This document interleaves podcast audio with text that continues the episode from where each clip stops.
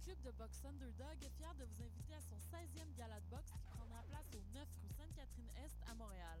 C'est donc un rendez-vous le 19 octobre prochain dès 19h pour assister à une soirée riche en action. Les billets sont en vente dès le 8 octobre. Pour plus d'informations, visitez le www.underdoggym.com. Salut, ici Ellie. Et Papillon. T'es un jeune créateur professionnel en chanson, musique, danse, théâtre. J'ai dû forcer à fond aussi. Fais comme Lisa Leblanc, Fred Pellerin, Evelyne de la Chenelière et profite comme nous de ce tremplin exceptionnel qu'est le festival Vue sur la Relève. En participant en 2012, on a eu la chance de recevoir de nombreux coups de pouce en soutien à notre carrière. Propose ton spectacle d'ici le 4 novembre à vue sur la relève.com. Présenté par Ouais, là, c'est correct. En collaboration avec Québecor, la 18e édition de Vue sur la Relève se tiendra à Montréal du 10 au 27 avril 2013. Présente la 7e édition de M pour Montréal du 14 au 17 novembre. 4 jours de découverte musicale. Ben, moi, je m'entends en écho, puis j'entends pas du tout ce qu'il y a derrière.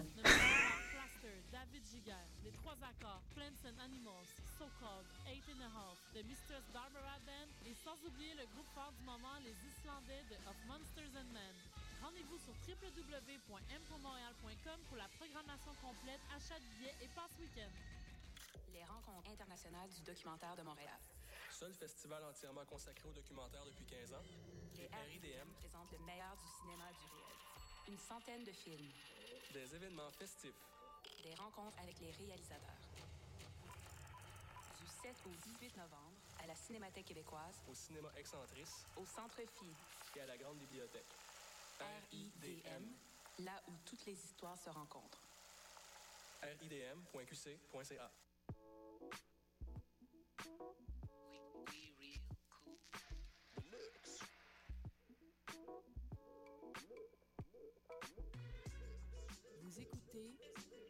FM, l'alternative urbaine.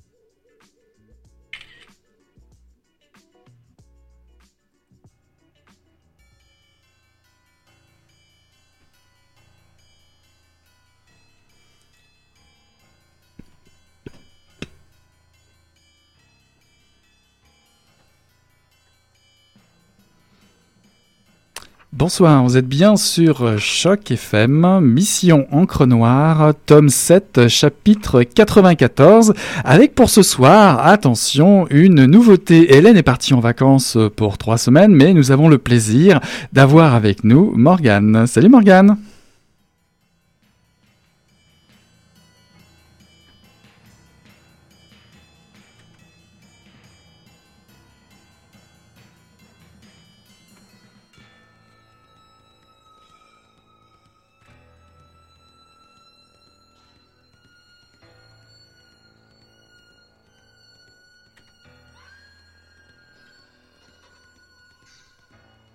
Bunny Boy, je suis le meilleur. Bunny entend le garçon dire Tout le monde pense que t'es le meilleur, pas vrai, papa? Mais à cet instant, il passe devant un abribus avec une publicité pour la toute nouvelle ligne de lingerie féminine Love Kylie, lancée par le grand magasin Selfridges. Et Bunny essaye de se rappeler ce que Caniche lui a dit avoir vu sur Internet à propos de Kylie. Mais c'est le trou noir. Au lieu de ça, il ressent un afflux de sang, viral et urgent, qui vient fouetter ses extrémités. Ses doigts palpitent sur le volant. Il regarde le garçon. Tu sais, Kid, je pourrais vendre un vélo à un barracuda, dit Bunny, et le garçon rigole. Non, non, non, non, non, non, non, je pourrais vendre deux vélos à un barracuda. Le garçon contemple son père et voyant l'aisance avec laquelle il se fond dans la circulation et s'en extrait, une main sur le volant, le coude à la fenêtre, avec son épatant sens de l'humour, sa capacité à faire en sorte que tout le monde l'apprécie, y compris des gens qui le connaissent absolument pas, son sourire classe mondial, ses lunettes de soleil enveloppantes, sa cravate avec les lapins de dessin animé, sa boucle de cheveux incroyable et tout le Bataclan avec sa mallette à échantillons, il s'écrie Tu es fantastique, papa. Bunny bascule la tête en arrière et répond en criant lui aussi Oh merde, Bunny Boy, je pourrais vendre tous les fichus abris à bicyclette. Bunny rit puis se rappelle ce que lui a dit Caniche à propos de Kylie Minogue. Il avait lu quelque part sur un blog qu'au Kylie était une vraie bombe et que genre elle était partante pour tout. Insatiable. C'était Mort de Bunny Monroe de Nick Cave aux éditions Flammarion.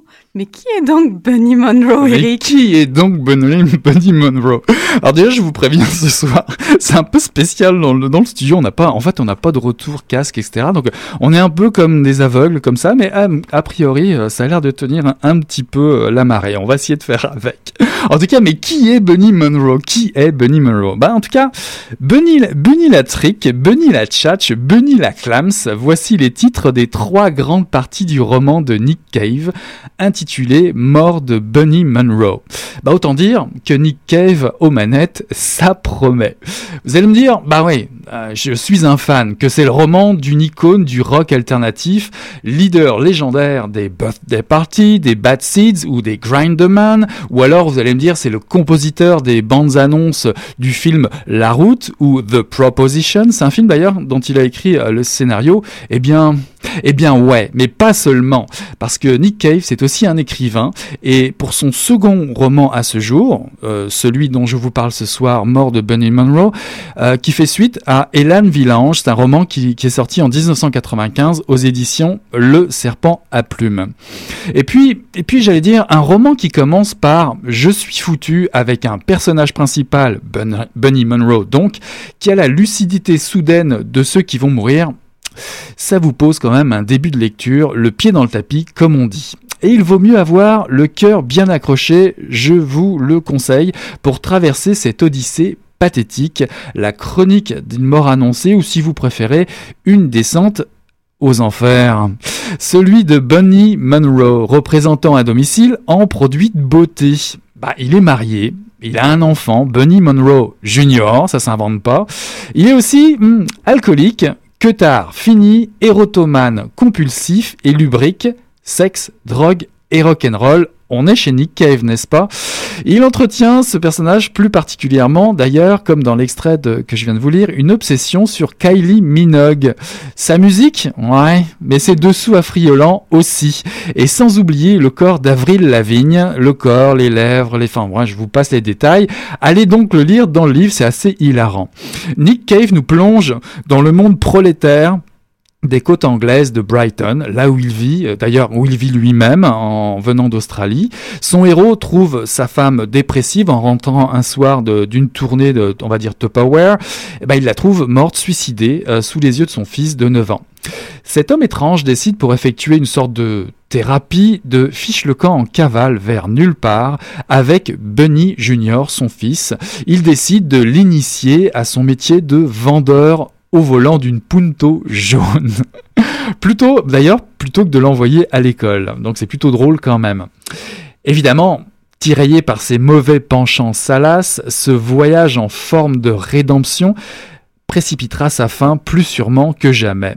Ce anti-héros agonise au fil des chapitres, dans son mal-être. Bah, notez que son père se meurt d'un cancer, son fils menace de devenir aveugle, le nord de l'Angleterre subit les affres d'un démon à moitié nu, cornu et sanguinaire, un serial killer qui se déplace vers le sud et Brighton. Rien que ça. Et lui, Bunny, pendant ce temps-là, qu'est-ce qu'il fait, Bunny? Bah, il perd les pédales. Bah, il perd les pédales il baise, il viole, il dégringole, ne sachant pas du tout comment s'occuper de son fils. Ah si, si, si, si. Son fils, il reste à attendre dans la voiture pendant ses visites. C'est pour vous dire. Donc, lire Bunny Monroe, lire la mort de Bunny Monroe, c'est être pris à la gorge par un récit parfois, bon, c'est Nick Cave, donc un récit qui va être mystique, souvent burlesque et hilarant. Il y a des scènes de vente, euh, façon Power, une fois encore, où Bunny euh, finit soit par prendre des coups ou dans le lit de sa cliente. Ça pose l'action. Donc frisson garanti, vocabulaire graveleux, vulgaire, scène absurde de défonce et surtout une fascination pour une écriture vertigineuse. Il y a souvent le détail provoquant qui dérange la morale, mais dans l'ensemble, Bunny Monroe est un sale type attachant. Il l'est par ses contradictions, sa souffrance de ne pas être à la hauteur pour son père, sa femme ou son fils, et surtout de se savoir condamné, et ce, dès le début du roman. Parmi les morceaux de, choix, euh, je, vous, incite à aller découvrir la scène de mort de Bunny, ou les derniers chapitres magistraux où s'entremêlent paradis, enfer et jugement dernier sous dope dans des décors plus kitsch que jamais, qui valent une lecture qui vous agacera ou qui vous fascinera. Euh, on ne peut s'empêcher d'y voir un alter ego parfois de Nick Cave, euh, bah, vite oublié parce que l'écrivain reprend le dessus. Et euh, tellement, on le voit tellement que nous prenons goût de mettre le bazar dans, ce monde bien aseptisé de la vente à domicile. En tout cas, vous l'avez compris, j'ai bien pris mon pied à lire ça et mon pied dans le tapis.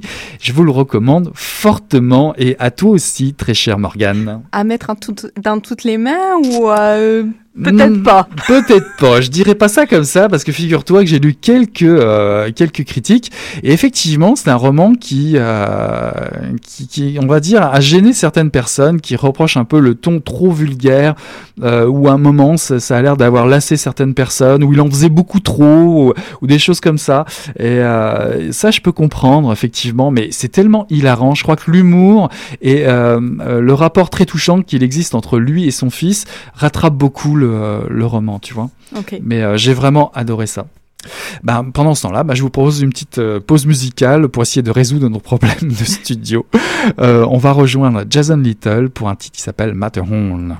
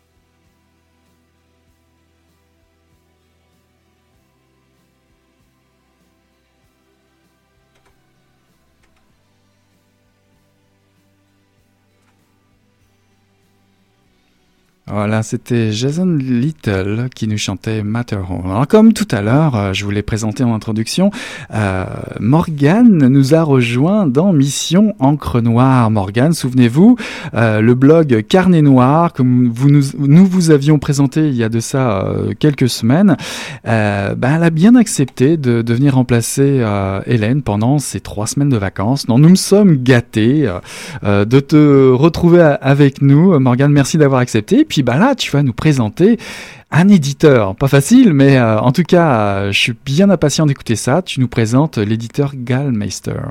Oui, puis je vais commencer par un petit extrait euh, de Little Bird de Craig Johnson aux éditions Gallmeister, donc. Bob Barnes dit qu'ils ont trouvé un corps sur les terres du Bureau d'aménagement du territoire. Ligne 1. Elle avait peut-être frappé à la porte, mais je n'avais pas entendu parce que j'observais les oies. J'observe beaucoup les oies en automne, quand les jours raccourcissent et que la glace cisèle les contours rocheux de Clear Creek. Le bureau du shérif se trouve dans l'ancienne bibliothèque Carnegie du comté d'Absaroka. On en a arrêté le jour où la bibliothèque s'est retrouvée avec tellement de livres qu'elle a dû déménager. Nous avons encore le portrait d'Andy Carnegie sur le palier dans le hall d'entrée. Chaque fois que le président shérif quittait le bâtiment, il saluait le vieux philanthrope. J'occupe le grand bureau côté sud, ce qui me donne une vue dégagée sur les Big Horn Mountains à droite et la vallée de la Powder River à gauche. Les oies descendent la vallée vers le sud en s'éloignant de moi. Généralement, je suis assis dos à la fenêtre, mais parfois, on me surprend tourner dans l'autre sens. Il semblerait que cela arrive de plus en plus souvent ces derniers temps. Nous avions discuté, euh, toi et moi, euh, justement, euh, pour trouver un thème pour ce soir, et puis tu m'avais parlé de ta passion pour cette collection Geilmeister. Est-ce que tu peux nous en dire un petit peu plus? Alors, les éditions Gallmeister, ça a été créé en 2006, donc c'est pas très vieux, par Oliver Gallmeister, qui a donné son nom à, la maison et qui est un, éditeur ben, français et qui a un goût, à mon avis, très très sûr dans, cette recherche d'auteur. En plus, bon, alors il y a plusieurs choses qui font que je les aime. Il y a l'objet, parce que c'est un bel objet et j'aime les éditeurs qui travaillent autant le texte que l'objet. Euh, et il y a le fait que, alors que, euh, même s'ils sont français, ils parlent de nous. Euh, même si c'est plus souvent de nos voisins du Sud, puisqu'ils se sont spécialisés dans la littérature américaine et plus spécialement, selon eux, dans la littérature des grands espaces et de la contre-culture. Est-ce que ce qu'on a appelé la nature writing? Exactement. Euh, en fait, ils ont trois collections. Donc, en quelques mots, la première, c'est le nature writing. La, qui la collection s'appelle comme ça, nature writing. Euh, la nature est pas le sujet principal, mais elle est un personnage. Elle fait partie intégrante de ces romans-là, qu'elle soit d'ailleurs positive ou négative. La nature peut être un ennemi de l'homme parfois. Euh, et c'est dans cette collection qu'on va retrouver les livres d'un auteur que vous avez déjà reçu à mhm. l'émission, euh, qui est euh, David Van, avec bah ses superbes récits magnifiquement bien écrits et très très noirs aussi, Sequan Island et Désolation. Ils ont aussi Ron Carlson, dont je pense que vous avez déjà parlé aussi. Aussi. Euh, et euh, mon dernier coup de cœur dans la collection, moi, c'est un livre qui s'appelle Le sillage de l'oubli de Bruce McCart, qui est une histoire familiale euh, très dure, parce qu'en général, les livres de, de Gallmeister, ben, c'est des histoires très dures aussi, mais c'est écrit d'une manière magistrale, et quand on se lance là-dedans, on ne peut pas le poser avant de l'avoir fini. et ça, c'est un livre qui vient juste de sortir? Qui a quelques mois, mais oui, cet été. Ok. Printemps-été, là. Euh, l'autre collection, la deuxième collection, c'est Americana. Euh, elle un peu plus, euh, elle est arrivée après en 2009 et c'est le pendant urbain en fait de Nature Writing. Donc une collection qui s'occupe plus de, la vie dans, dans, la ville, mais par contre ce qu'on retrouve dans les deux collections, c'est cette cette volonté des auteurs de montrer un visage différent de l'Amérique. C'est peut-être une lecture plus, plus contestataire que d'autres. Puis finalement, la troisième collection en grand format, ben, c'est la noire, ma ah. favori bien sûr, bah puisqu'il s'agit de polar. Euh, mais c'est, euh, on y retrouve la touche Gallmeister parce que ce sont des polars euh, de la nature, des polars de grands espaces. Et puis finalement, pour ceux qui préfèrent les formats poche, ils ont une collection semi-poche, mais bon, ça reste du, du format poche, qui s'appelle la collection Totem, où on va retrouver non seulement des livres qu'ils ont publiés en grand format, mais aussi des inédits ou des livres qui étaient plus disponibles ailleurs et que on trouvait important de refaire découvrir. Donc ça, c'est assez génial. Est-ce qu'il y a un choix éditorial là-dedans, des auteurs en particulier, ou c'est juste... Euh, euh, il y a un choix éditorial, pas forcément des auteurs en particulier, mais c'est des auteurs qui leur ressemblent. Ok. Il y a clairement tout le long de la, des, trois collections, mais des quatre de collection, une ligne éditoriale très très claire d'Oliver Gallmeister. ces livres-là sont choisis avec minutie, c'est clair. Moi, j'ai évidemment une question par rapport à ça. C'est, tu nous présentes la collection Polar, mais y a-t-il des auteurs dans cette collection Polar? Oh que oui. Euh, y a euh, ben, le premier, ben, celui que je viens de lire, c'est Craig Johnson. J'ai un amour tout particulier pour Walter Longmire, le shérif euh, du comté d'Absaroka. Ça paraît à la radio, puis ça, ça se voit en studio aussi. qui est euh, donc c'est ça, il est shérif d'une petite ville. On est dans le Wyoming. Euh, il gère comme il peut les rapports entre les habitants de sa juridiction et la réserve indienne, qui n'est pas très loin, tout en prenant un peu de temps pour regarder les oies passer. Euh, on va suivre avec lui les enquêtes auxquelles il, est confronté. On va s'attacher très rapidement aux autres personnages aussi. Euh, il y a son meilleur ami euh, Henry Standing Bear, grand indien relativement imposant, sa fille Caddy, son adjointe Vic qui vient de la grande ville et qui comprend pas vraiment où elle est tombée, et beaucoup d'autres. ce qui est génial, c'est que Craig Johnson arrive à raconter des histoires très sérieuses avec énormément d'humour parce qu'il y a énormément de second degré là-dedans, et moi j'adore ça. Puis au milieu de tout ça, il y a le Wyoming, il y a les hautes plaines, une nature qui est euh, sauvage, qui peut être difficile et qui en même temps fait partie intégrante de leur vie quotidienne. Et pour les fans, il y a maintenant une adaptation en série télé sur la chaîne A&E aux États-Unis euh, qui est peut-être pas aussi bonne que les romans, mais donne quand même une bonne idée de l'atmosphère qu'a créé Craig Johnson. Est-ce que ça porte le même titre que le... Ça s'appelle Longmire. Ok. Tout simplement, il y a eu une saison pour l'instant, j'attends la deuxième. Et, nous qui sommes habitués à David Van ou, euh, ou, autre, on va, on va dire, euh, est-ce qu'il il y a un côté polar sanglant ou plus roman noir, psychologique on est plus dans le polar classique, pas tant sanglant, euh, plus dans l'enquête euh, et dans le quotidien d'un shérif qui doit gérer des problèmes avec euh, tout, tout l'humain derrière, la douleur des gens, la difficulté d'aller d'un point à un autre et de découvrir ce qui s'est passé. Donc peut-être plus classique, mais il y a le Wyoming derrière.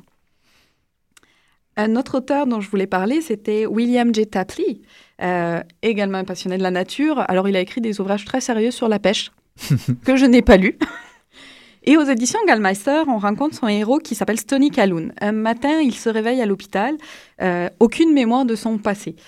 Depuis, après, il s'installe, il dirige une boutique de pêche, il joue les guides sur les rivières du Maine, parce qu'on n'est pas si loin d'ici. Sauf que il essaye de se connaître et il se découvre petit à petit avec des talents inattendus pour un guide de pêche. On va se retrouver euh, avec lui en train de mener des enquêtes aussi, un peu par hasard, puisque lui n'est pas shérif, n'est pas enquêteur, mais ça lui tombe dessus. Et euh, petit à petit, au fil des romans, on découvre qui il était avant, et lui aussi. Euh, là encore, dans ces romans-là, comme dans les autres, la nature est omniprésente. Les rivières, il y a des descriptions absolument magnifiques de parties de pêche. Moi, je suis pas pêcheuse, mais j'ai trouvé ça génialement bien écrit. Est-ce qu'il s'agit d'une série ou euh, Oui, il y en a plusieurs aussi. Ok, parce qu'en fait, ça, me rappelle aussi cette entrevue qu'on avait fait avec David Van, où euh, il disait que sa ses, premières découvertes de littérature, c'était des, des, livres ou des magazines de, de, de, de, chasse et de pêche. Donc tu vois, finalement, il y a un On n'est jamais loin. C'est ça. Puis finalement, le dernier auteur dont je voulais parler, c'est un auteur qui est complètement à part. Euh, c'est un auteur qui s'appelle Trevanian. Alors on sait peu de choses de lui. Il écrivait sous plusieurs pseudonymes. On sait qu'il était américain, il était prof, il a fini sa vie euh, dans les Pyrénées. On sait plus ou moins quand. Donc personnage un peu mystérieux. Euh, best-seller en anglais. Ah beaucoup moins connu en français. Merci Gallmeister de nous, le faire découvrir. Et euh, ce qui est très intéressant chez lui, c'est qu'il a réussi à faire des best-sellers avec des, livres de tout genre. Parce qu'il se réinventait à chaque fois et qu'il a écrit des genres très différents. Donc, il va pas, par exemple voir La Sanction, dont euh, Clint Eastwood a fait un film en 1975. Euh, là, c'est un roman presque d'espionnage, qui d'ailleurs, pour le petit plaisir d'ici, commence à Montréal. Ah, bah voilà, voilà. ça fait plaisir. ça fait plaisir. Et, on va finir, la sanction pour revenir vers la nature se termine par une scène euh, dans les Alpes, une cordée avec euh, ce personnage de tueur qui doit tuer quelqu'un sur sa cordée. Il sait pas lequel. Il y a la nature dans tout ça, la tempête, une scène absolument fabuleuse. Euh, Est-ce que l'auteur arrive à faire monter la sauce Parfaitement. le suspense est là, tout y est, c'est parfait. Euh, par contre, quand on lit Incident à 20 Miles, rien à voir. Là, on est dans un western, le plus pur. On se retrouve dans le Wyoming, tiens donc, on y revient. Et on, on, se lance au départ dans ce western en se disant que les personnages sont très classiques, quasi stéréotypés. Le jeune cowboy sans reproche, le, vraiment les, les, stéréotypes du genre. Et plus on avance au fil de la lecture, plus il réinvente le genre et les stéréotypes disparaissent et les personnages ne sont pas ceux qu'ils sont. Donc, ah, intéressant, un western à découvrir. Un Décidé, peu différent. Décidément, les, le western redevient vraiment à la mode ces derniers temps. On le voit un peu à toutes les sauces. Hein. Oui. Toi qui es libraire, tu dois voir ça passer. Ben, il y en a un qui vient de sortir, euh, le, les euh, frères Sisters. Ah ouais, ouais on, en a déjà, on a déjà parlé. Il me semble que Mission Encre Noire est, par, est partie étudier ce, ce, ce, ce, livre de plus près. Il me semble du côté de la France, n'est-ce ah. pas, Hélène? C'est voilà, c'était tout pour Gallimeister. Ben, en, en fait, c'est ça. Il y en aurait beaucoup d'autres à découvrir. Euh, je pourrais continuer très longtemps, mais franchement, le mieux, c'est d'aller les lire. Donc, je vous conseille juste d'aller euh, en librairie, en bibliothèque, vous cherchez la petite patte d'ours qui est en bas de la page et vous essayez et vous découvrez la nature américaine. Ah ben voilà, le, on a complété le, le cercle. S'il y a une patte d'ours en plus à repérer sur les livres, ça va être quasiment un jeu de piste. Ben moi, avant, avant de terminer l'émission, euh, j'aimerais euh, faire euh, deux, trois petites chroniques. Des annonces, ben oui, il y a un prix.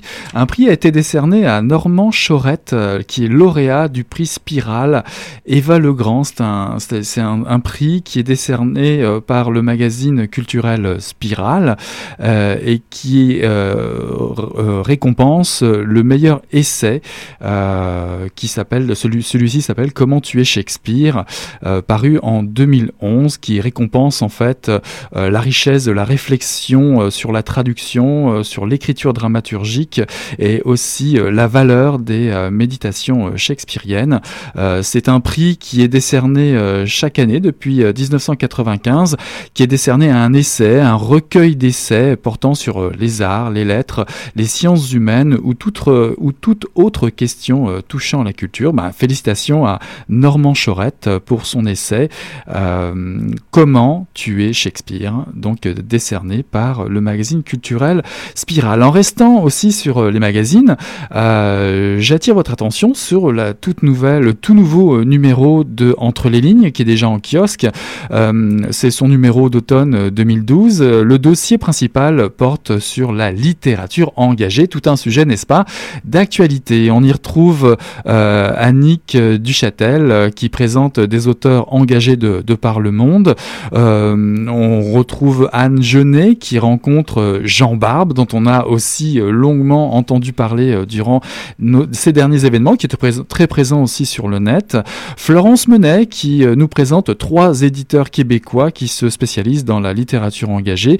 J'aimais aussi euh, les confidences littéraires du comédien et dramaturge Christian Bégin, un lecteur citoyen qui se laisse transformer par euh, les mots des autres.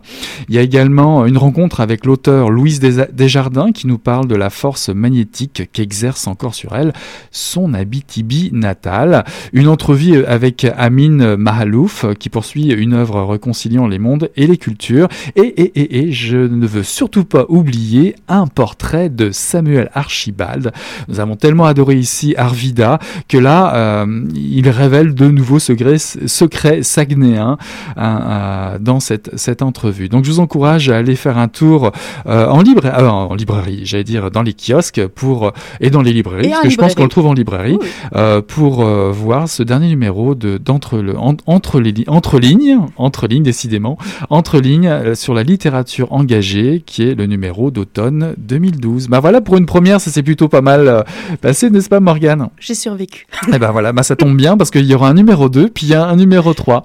Écoute, j'ai passé un très bon moment avec toi et euh, j'espère que les auditeurs et auditrices également. Bah, je te dis à la semaine prochaine. À la semaine prochaine, Eric. Salut Morgane, bye. Bye.